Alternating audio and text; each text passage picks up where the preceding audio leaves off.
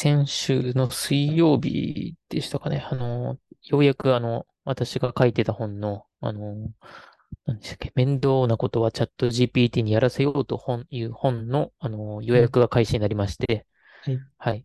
それで、あの、ツイッターとかブログとかで告知をすることができたりして、はい、そうですね。なんかこれまではまだね、書いてますっていうとこだったんですけど、うん。ようやくあの、Amazon のページもできたりして、はい。はい。無事に告知ができて、あと、今週ぐらいかな、最後の原稿のチェックしてるんで、うん。はい。ようやく一通りの作業が終わるかなというところまで来ました。はい。カレーです。はい。えっと、これはまたどうなんですか？えっと、実際のリアル物理本とう Kindle ん。版みたいのは、なんか分かれて発売されるのか。あ、そうですね。まずは物理版の方が1月29が発売なんですけど、はい。あそれからまたもう少しあの、Amazon じゃなかった Kindle は1ヶ月か少うん。し時間かかるので、そうですね。それがで、もう少し経ってからの Kindle 版という感じになりますね。なるほど。はい。はい。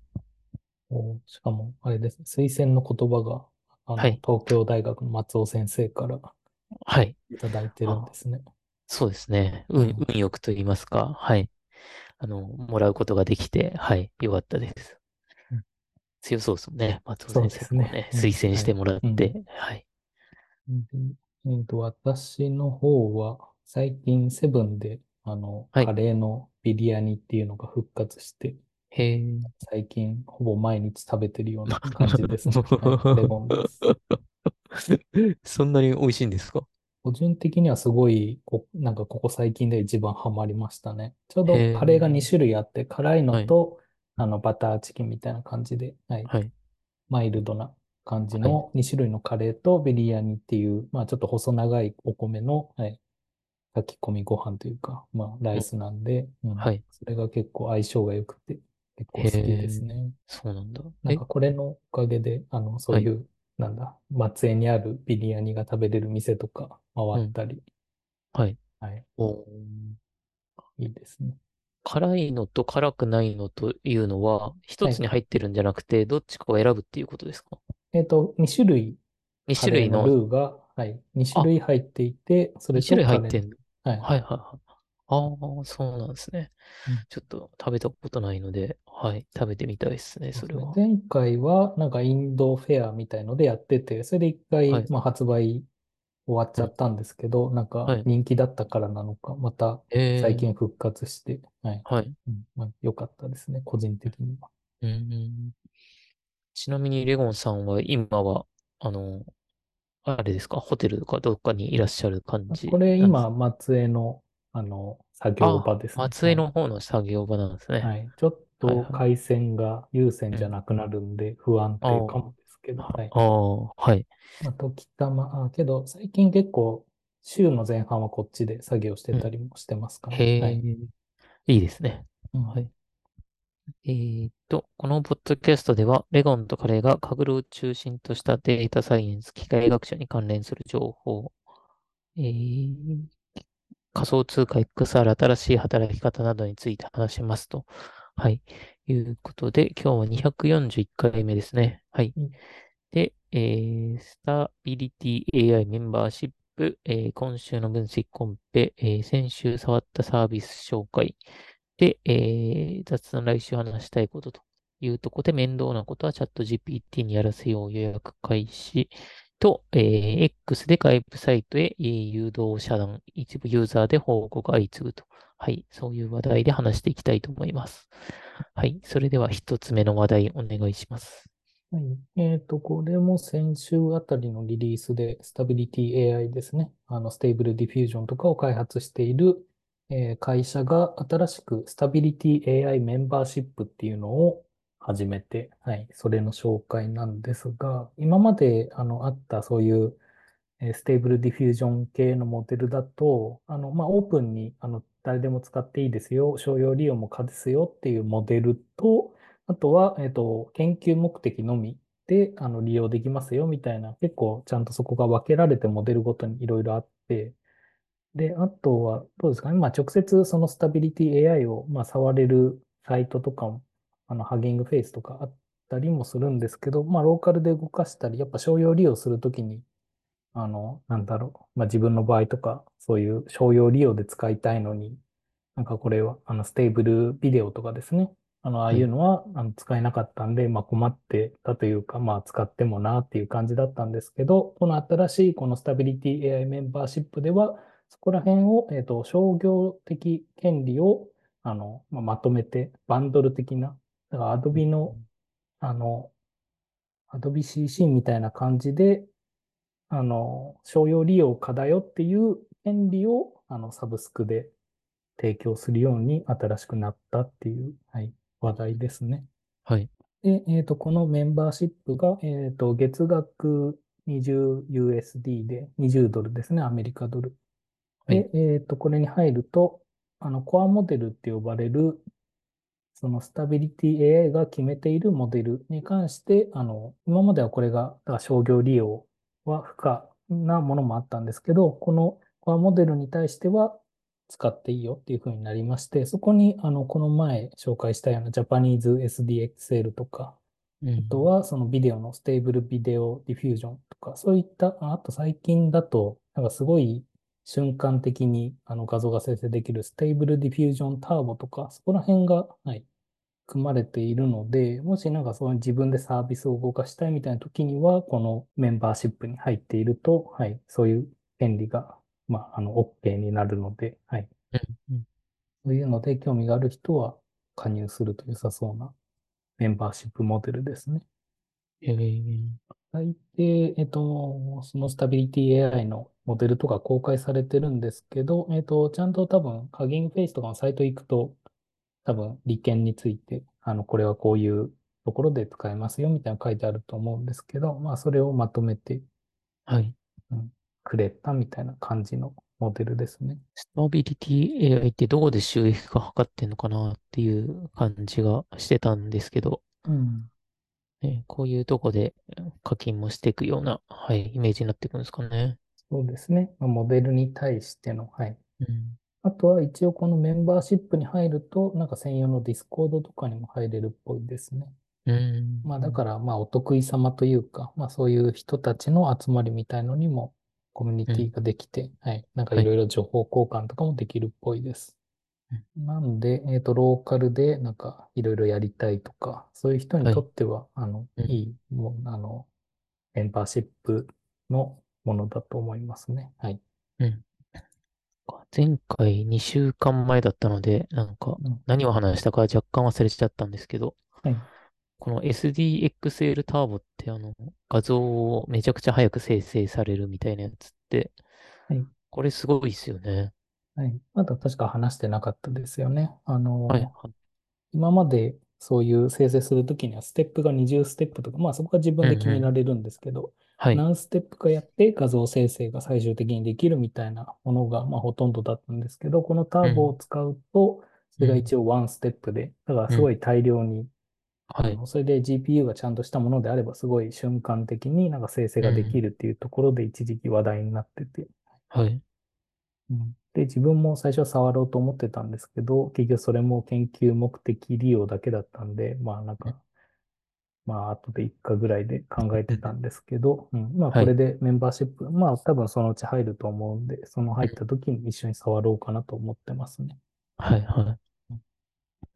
そうですね。なんかね、これに似たような技術で、あの、リアルタイムでも生成するみたいな、あの、うん、1秒間に50フレーム分とか、もしくは100近く生成できますみたいなのが、最近ね、よくツイッターとか X とかで流れてきてたりして、はい。はい、そうですね。そうなるともう本当リアルタイムで、なんか動画を生成するみたいなとかがすごくね、あのー今でもできるし、うん。はい、来年はさらにね、あの、進みそうですね、そういう技術は。そうですね。簡単にはい。なって、それで権利うん、的にもちゃんとしたもうん、のが、うん。はい、出てきそうですね。うん。はい。うんはい。えー、で、えー、次の話題が、えー、アートマカップ終了と、はい、いう話題で、はい。アートマカップが、えー、昨日ですね、はい、終わりましたね。うん、はい。で、これは、えーと、アートマカップが、あの、リクルートさんの、えー主催、アートマカップ主催っていうのかなはい。で、えー行っていて、で、あの、ジャランのデータで、あの、その、ジャランのデータを、まあ、匿名化はされているんですけど、どういうデーうんと、例えば、この宿を見て、この宿を見た人が、次にどの宿を、えー予約するかみたいな、まあ、推薦のタスクですね。うんそういうタスクでの、えっと、まあ、それで当て、当てることができますかというような、はい、タスクで、えーこのコンペは10日間ぐらいでしたよね。うんはい。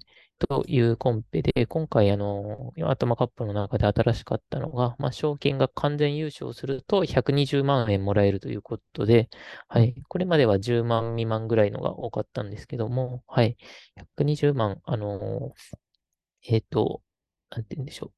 の優勝賞金ということで、まあ、カグル並みというか、それと同じぐらい、まあ、シグネイトとかとも同じぐらいの賞金が出たということで、はい、どうなるのかなと、はい、いうところで見ていたんですけど、私はもう初日だけ参加して、その後はちょっとあの横目で見ていた感じになっていたんですけど、うん。そうですね。あの、まあ、情報を、まあ、隠すみたいなところが、結構アートマカップってこれまでもすごい、あの、ディスカッションとかが盛んで、あの、はいなんていうんですかね。あの、みんなで一緒にワイワイやろうみたいな、はい、感じだったんですけど、この賞金でどうなるかと思ったんですけど、まあ、そ、そんなに多分劇的な変化はなく、あの、すごい知見みたいなのも、あの、コンペ開催期間中でもめちゃくちゃすごいコードが、あの、公開されていたりして、うんというところで、そうですね。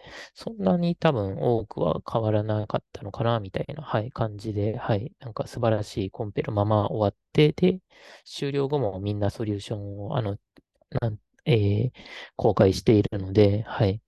そうですね。なんか、アートマカップが、あの、もう、あの、日本企業であれば開催するにあたって、カグルとかシグネイトを、あの、超え、超えたんじゃないかみたいな、はい、感じを横から見てて思ったみたいな感じでしたね。うんあの、なので、まあ、ソリューションのとかも、あの、日本語で、まあ、なんでしょう、もらえたりとか、あと、結構採用目的っていう面もあると思うので、はい。あの、大学生の人とか、まあ、社会人もそうですけど、日本の方がたくさん、あの、参加していることもあって、まあ、コンペを開催しようと思うとして、それでこん、これから、あの、上位の人集めて、あの、閉会式っていうんですか、それが1月にリアルで予定してるんですけど、そういうところでコミュニケーションを図って、で、採用とかにもつなげていきやすいと思うので、うんはい。なんか、すごいいいプラットフォームとしての、まあ、また一段、はい、上がったな、みたいな感じなんじゃないかな、と、はい、思ったので、そうですね。うん今度、主催の方とかね、後藤さんとかに会うとかがあれば、はい、聞いてみたいですね。どんな感じなのかとか、まあ、他の参加者の人にもですけど。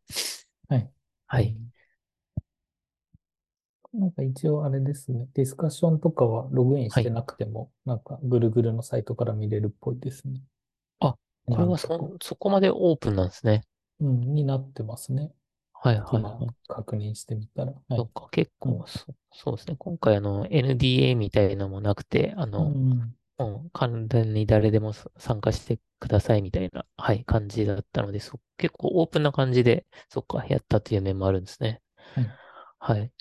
そうだとすると、そうですね。はい。あの、ソリューションもたくさん、はい、参加してる、あの、えっと、書いてくれてるっていうのも見たら、はい、わかると思いますし、うんあとね、上から並べていくと、そうですね、この、えっと、レコメンドコンペの紹介とモデルの作り方みたいな、ザコプロさんが公開されてるのが初日ぐらいに、はい、あの、公開されたりして、初日でそう、あの、レコメンドってどうやったらいいのかなみたいなのが、結構いいディスカッションが紹介されて、はい。で、えー4日ぐらい前か、あの、つぼさんという方が GNN ベースラインということで、あの、まあ、GNN というのを使った結構リーダーボードも、えー0その時点で0.428出て、かなりいいスコアが出るものが公開されたりしていたりして、うんうんそうですね。あの、その情報で学ぶという意味でもかなりすごい情報が入っていたんですよね。はい。うんというところで、はい。いいコンペだったなと、はい、思いますね。うんなるほど。はい。まあ、ディスカッションだけ見てても、かなりその1週間ぐらいでしたけど、やっぱ量はありますね。65とか投稿されてる。はい。そうですよね。うん。書き換えもありますよね。こう書いん。たら100以上いいね。ねがね、いいの。ついたりとか、まあ50うん。以上ね、ついてるのもたくさんありますし、うん。あのーまあ、隠れて書いてもこんなに作って、まあそうそうね、ないと思うので、はい。うん。全然こういう、この、あれですね、日本語で書けるっていう気楽さもありますし、はい。うん、日本人にとってはかなりいいですよね。はい。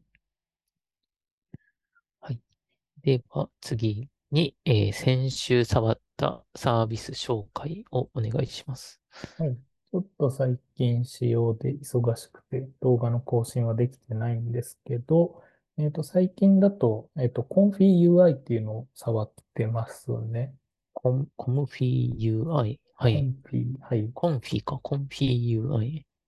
ですね。多分読み方コンフィでいいと思うんですけど、えっと、これがはい。どういうものかって言いますと、えっと、ノードベースで、なんで、そのおブロックをつなげて、はい。あの、画像生成ができるっていう、あの、ツールですね。はい。はい。で、えっと、まあ、他の他も、えっと、例えば Stable Diffusion でなんか作りたいってなったら、まあ、公式のサイトに行くか、ハギングフェイス行くか、あの、コラボでサーバー立ち上げて作るかっていうのもありますけど、まあ、ローカルでやりたい場合だと、えっと、例えば WebUI とか、うん。そういう他のツールもあったりするんですけど、まあ、コンフィ UI がまあ優れてるのはその一つ、えっと、そのノードベースで実行できるっていうところで、そのブロックとブロックをつなぎ合わせて、ここの処理をここに持っていくみたいのが、えっと、わかりますし、えっと、他の人が公開したもののそういうモデルも使えますと。で、えっと、大抵のもう、あの、更新頻度も高くて、 Stable Diffusion 系はすぐ対応してくれますし、あとは、えっと、リリースページ行くと、その専用のちゃんとスタンドアローン、なんか結構 WebUI とかあのやろうとすると、なんですかね、あの、このライブラリインストールして、このライブラリインストールして、それで、キューダーこのバージョンで、みたいな、結構そういうのが大変だったりするんですけど、えっと、はい。コンフィ UI の場合には、もう最初から PyTorch と、その、キューダ、クーダか、クーダのセットが、もう最初から、あの、一つにまとまっているんで、一つのファイルを実行するだけで、その、まあ、ロードまでしてくれる、それで立ち上がるっていう風になってるんで、使いやすさ的にも結構え楽でしー、て、はい。まあ、あとは、えっと、まあ、その Stable Diffusion 系はもう使えるので、うん。えっと、前話したような、例えば画像を生成して、その画像から動画を作るみたいな流れも、この一連の流れにパイプラインとしてノードベースで組み込んでしまえれば、あの、もうその生成物ができてしまうと。うみたいな、そういうん。パイプラインを構築するっていう意味でも、なんか使いやすいツールかなと思ってますね。はい。はい。で、あとは、まあ、便利な機能としては、その生成すると、まあ、画像が出てくるんですけど、その画像をには、えっと、メタ情報として、そのどういったそのノードで作られたかみたいな情報も載っているので、うん。で、後からその作ったとか作られて他の人が公開している画像を自分のコンフィ UI にもうポイって投げると、その作られたあのノードが確認できるんで、そういう意味でもそういうあの、どういうノードで作ったかみたいな管理もしやすいので、はい。なんかここら辺はやりたいことが、ちゃんと一つのツールになってるなっていう感じのものでしたね。はい。うんすごい、すごいというか、すごそうですね。うん。結構 X 見てると、まあ、あの、はい。 Stable Diffusion をその WebUI でやるか、このうん。 ComfyUI で、あの、実行してるかみたいな、まあ、はい。大抵そのどっちかを見る感じですね。あ、そうなんだ。うん。へえ、初めて知りました。まあ、なんで、そうですね。 Stable Diffusion 系の生成 AI を使いこなしたい人には、なんかここ触っておくと、結局中身が見えるので、どういうデータで、あの、はい。どういう情報処理がされてみたいな、まあ、ちょっとエンジニア寄りにはなっちゃうんですけど、はい、そういうのも確認できるんで、まあなんか技術的に学ぶみたいなのもやりやすいかなと思いますね。うん、そうですね。なんか、うんよくわかんないまま、あの、あ、なんか他の人の Colaboratory とかのノートブックを介して、あの、生成されたね、みたいになっちゃうんで、はいこれの方がこう、順を追ってこう言ってんのかな、み。たいあの、なのはちゃんと本当に、あの、実行、あの、う。 Queue うん。を、あの、Q プロンプトっていうボタンを押すと、あの、うん。左側から、その実際に処理が終わったら次のノードみたいに移っていくので、そういった意味でも、そういうビジュアライズというか、見やすさうん。的にもなんか理解しやすいですね。えあ、こー、こでこのテキストとテキストが混ざって、ここで処理されて最終的な画像ができるんだ、みたいのが一通り終えますね。うん。それで、その一応途中経過も見ることができるんで、はい。はい。だからまあなんだろう。あ、途中ではこういう画像になってて、ここでなんか変換されて最終的にこうなってんだ、みたいなのも、はい。パイプラインで作ろうと思えば作れますね。うん。うん。まあ、これはどっかの大はい。きい企業みたいな会社とかがやってるんじゃななんですかくて、ね。どうなんでしょうね。お、誰か。見た感じには個人っぽいアカウントなんですが、うん。はい。なんかそこまでは調べきれてないですね。ね。わうん。かんないですね。けど、かなり更新頻度も高くて。そういう新しいモデルが出たら、あの、対はい。応したよみたいなのもすぐ出てくるので、はい。うん。まあ、今のところは、その、まあ、WebUI を、あの、もしローカルで実行するんだったら WebUI か、はい。この ConfigUI 使うとやうん。りやすいかなとは思いますね。へえ。これはコラボとかで、コラボラトリーとかでも使えたりするんですかね？えっと、ああ、確かできたはずですね。はい。うん。まあ、単純にその Web の立ち上げはい。なだけなんで、はい。Web はい。ページが、はい。うん。だからコラボ上でも一回サーバー立てて、あの、実はい。行すはい。れば、あの、そのサーバーのところにアクセスすると、うん。そうですね、触れますね。うん。うん。本当だ。カグルとかコラボとかでもうん。使えますみたいなのが、はい。はい。書いてますね。うん。はあなんか、そうですね。これはちょっと使ってみたいなと、はい、思いました。うんで、えっと、まあ、ここも触れてないんですけど、最近 X 上だと、あの、音うん。楽生成のスノー AI とかも、うん。この話題なんで、そこら辺も、はい。はい、触りたいなとは思ってますね。はい。うん。そうですね。まあ、そこら辺も、はい、どういう、あれでしたっけ？スノー AI というのが。えっと、一応日本語の歌詞とかにも対応してて、歌詞を入れると、その歌詞の読み上げと、あの、ちゃんとメロディー部分を作ってくれる、全体を作ってくれる音楽生成 AI ですね。うん。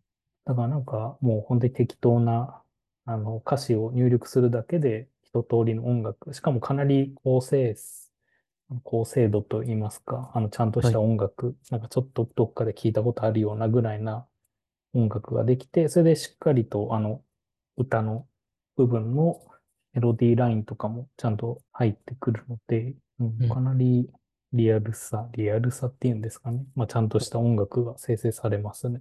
うん。なので、ここら辺も、はい、なんか、触って音楽一つでも作ってみるといいかなと思って。いいですね。作りうん、たいですね。スうん。ノー AI は料金が無料でやれそうなんですかね、これ。えっと、これも確か少量、商用利用するには有料プランだった気がしますね。なるほど。そっか。はい。はい。私も、はい。これはね、触って、また紹介したいですね。こんなのうん。作りまはい。した、的な。はい。はい。はい。えー、それでは、えーっと、なんでしょう。雑談のコーナーで、えーっと、そうですね。最初にも話したんですけど、えー面倒なことはチャット GPT にやらせようが予約開始、はい、しまして、はい。そうですね。あのーランキングもいくつかのランキングで、はい、1位になったりして、はい、無事うん。に、はい、リリースできてよかったな、という感じですね。はい。はい。で、えー、からあげさん、あの、共著でからあげさんと一緒に書いてるんですけど、共はい。調のからあげさんが、あの、購入者限定のコミュニティを Discord で立ち上げてくれまして、はい。はい、そうですね。これでもう100人を超える方に入ってもらったりして、そこで、うん。あの、みんなチャット GPT が好きな人がい。あの、いくつかね、情報を持ち寄ったりとか、はい。あの、唐揚げさんがボットを作ってくれたりして、はい。結うん構面白くやれてますね。はい。はい。なんか、X 上で、なんかライブ配信みたいなのもやってましたよね。あ、そうですね。X 上で、あの、予約開始の次の日かな。唐揚げうん。さんと、えうん。ー編集者の大橋さんという方と、はい、3人で、はい、話してみて、1うん。時間ぐらいですね。はい、うん話しました。はい。はい。そうですね。それもね、200人ぐらい来てくれたりしうて、はい。ん。結構、あの、注目度は高いんだなと、はい、いうところが見れましたね。うん。はい。えーあ、そっか。あと、チャット GPT で言うと、今はい。週かわかんないんですけど、あの、うん。チャット GPT をカスタマイズできる、あの、なんでしょう、はい。MyGPT というかうん、GPT っていうんですかね。GPT で、その、えー外部の情報と連携できる、あの、アクションというのがあるんですけど、うん、ちょっとこのアクションを、あの、どう書いたらいいかっていうのが結構難しかったんですけど、うん、そのアクションの書き方を、あの、教えてくれる、えー、Actions GPT という、まあ、オープン AI が作ったその GPT ですね。はい。うん。それがリリースされていまして、はい。そうですね。これは結構なんか便利でしたね。うん。まあ、なんで、自分でそのうん。カスタマイズして作りたいみたいな時に、こういったのはい。を作りたいみたいな感じでやると、それっぽいのを出力してくれそうですね。る感じそれっですかね。ぽいのを、うん。はい。ペロッと貼ればいいので、うん。例えば Discord に通知するようなあのチャット GPT を作りたいみたいな感じで、どう書うん。けばいいですかって言ったら、こう書いてください。それで Webhook URL のとこだけ書いといてね、みたいなのが出てくうるので、ん。はい。そうですね。なので、今、このさっきのサーバーでは、あの、そこに、えーっと、チャット GPT に URL を貼ると、そうん。の URL の、まあ、例えばニュースとかを要約して GPT じゃなかった Discord に通知してくれるような、あの、まあ、チャットうん。GPT みたいなやつができてたりするんですけど、はい。はい、そうですね。そういうふうな、なんか、そう、えー、 ChatGPT と Discord の連携とか、まあ、その他もやりやすくなってたりは、はい、しますね。うん。ただ、なんか、 Notion でどうやったら、あの、情報を取ってこれるかみたいなのは、やっぱり結構難しくて、うはい。やっん。ぱりなんか認証が必要だったりとか、も。あと何かが必要みたいなので、はい。うん。なんかね、うまい感じで Notion のあのデータベースの情報とかをアクセスできたら便利なんですけど、うん。はい。まだそこはね、まだ私はうまくいってないですね。はい。なんか、 Notion は Notion で、なんかそこうんの専用サービスみたいのを始めましたよね。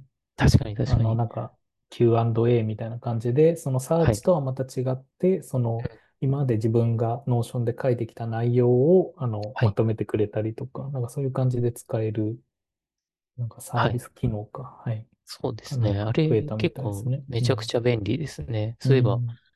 あのーこのレゴンカレー FM の情報とかも Notion にあはい。るので、まあはい。途中100回ぐらいからでしたっけ？うん。あるので、ね、どういう、これはど、何回目で話してますかみたいなのを聞くと多分うん。答えてくれたりしそうですし、あの、うん。あ私のチャット GPT の本もからあげさんと書いているので、 Notion はい。で、うん。なので、あの、これはどうですかって、このチャットう GPT ん。にこの情報わかりますかって、 Notion に聞くと、その、まあ、書いてることから、えーまあ、要約して答えてくれたりして、はい。そうですね。結構、あの、 Notion の機能便利ですね。うん。うん。まあ、それでさらにチャット GPT に持ってうん。いければ、またチャットて、GPT で、はい。また公開と。いうか、はい。はい。公開もでしたり。とか、うん。はい。できたりするので、そうですね。それもね、多分そのうちやりやすくなるのかどうかってとこですね。うん。はい。えー、で、えーで、次のネタが、えー X で、えー外部サイトへ、を、へ遮断、ん？外部サイトへ誘導遮断、一部ユーザーで報告相次ぐというところで、うん。まあ、あのに、きょ先週の週末ぐらいかな。あの、い X に YouTube ですとか、あの、Instagram とか、はい。もしくは Yahoo ニュースのとかの、あの、まあ、URL を貼ると、うん。それは自分とフォロワーには見えるんですけども、うん。その自分とフォロワー以外の人には、あの、みその、えーポスト自体が非表示というか、もうなかったことになったりですとか、うん。あの、もしくは、あの、よくおすすめみたいな感じで、あの、ツイート、X の一番左のところに、まあ、自分がフォローしてない人のもおすすめに流れてくると思うんですけど、まあ、はい。そこに流れなづらくなるみたいなことがあるみたいで、うん。まあそうですね。X としては、まあ外部には行ってほしくないみたいな、その YouTube とかインスタとか Yahoo ニュースには多分い行かずに、まあ、うん。X 内で回遊してほしいので、まあなるべく、あの、人の、えーポストには表示されないように、まあしたということが、はい、あるみたいですね。うん。結構、はい、話題になっていて、はい。はい。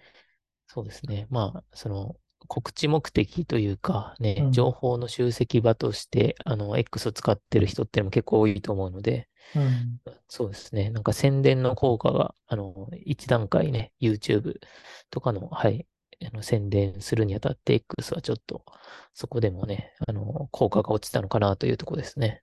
そうですね。だから例えば、まあはい。例ですけど、もうん。しそういう動画を、まあ、告はい。知したいみたいな場合だったら、なんかはい。短い動画を作って、うん、それでうん。X 上でその動画をもう直接アップロードしちゃって、まああ、なんかそうで詳しいリすね。ンクはこちらみたいな感じに、まあ、なうん。るのか。まあなんか全員にその適用されてるのかはまだわかんないですけど、はい。うんなんかちょっと、はい。ですまあね。使いづらいっちゃ使いづらい形には確かに。なってますね。く工夫するとしたらそうですよね。動画自うん。体を見てアップロードしてはい。とか工夫するみたいなね、感じになってきますもんね。うん。うん。あとは、なんか昔の2チャンネルみたいな感じで、あの、はい。H, H 抜きみたいな、あなるほど。はい。はい。一番、あの、冒頭の H を抜いてみたいな。はい。いにしえの。技みたいな、はい。拡張機能でそこにはい。H を追あ加するようーな、はい。はい、出てくるのかもしれないですね。うん。うん。そうですね。多分、X はもう動画とか自体もやりたいので、うん。そこで YouTube よりも X 自身に、あそうですね、はい。動画を、うん。えー表示してほしいとか、えーインスタの情報も X で集めたいとか、うん。はい、そういうのがあって、まあね、これで一面成功する部分はあるかもしれないですけど、うん。なんか、何でも恋のプラットフォームっていうのがちょっと、はい、なくなる一つね、ちょっとそこが薄れるので、うん。はい、そうですね。それを考えると、もしかしたら、あの、一時期流行ったスレッズとか、もしくは、うんブルースカイみたいな方が多分何でも濃い状態なので、そうですね。そっちにとってはひ、まあ一つの今がチャンスかもしれないですね。こういうことをやってる。そうですね。まあ、うん。いる人がいるところにリーチしはい。ないといけないので、はい。うん。そこも見極めが、はい、欲しいですが、うん。うん。まあ、だからどうですかね。実際にそういう動画ありとなしでどれくらいの、うんなんだろう、そういうインプレッションみたいな違いが出てくるのかみたいのがわかると、うん。そうですね。はい。今後ね、そこら辺が検証されていきそうですね。うん。はい。はい。今日話したいことはこれぐらいですかね。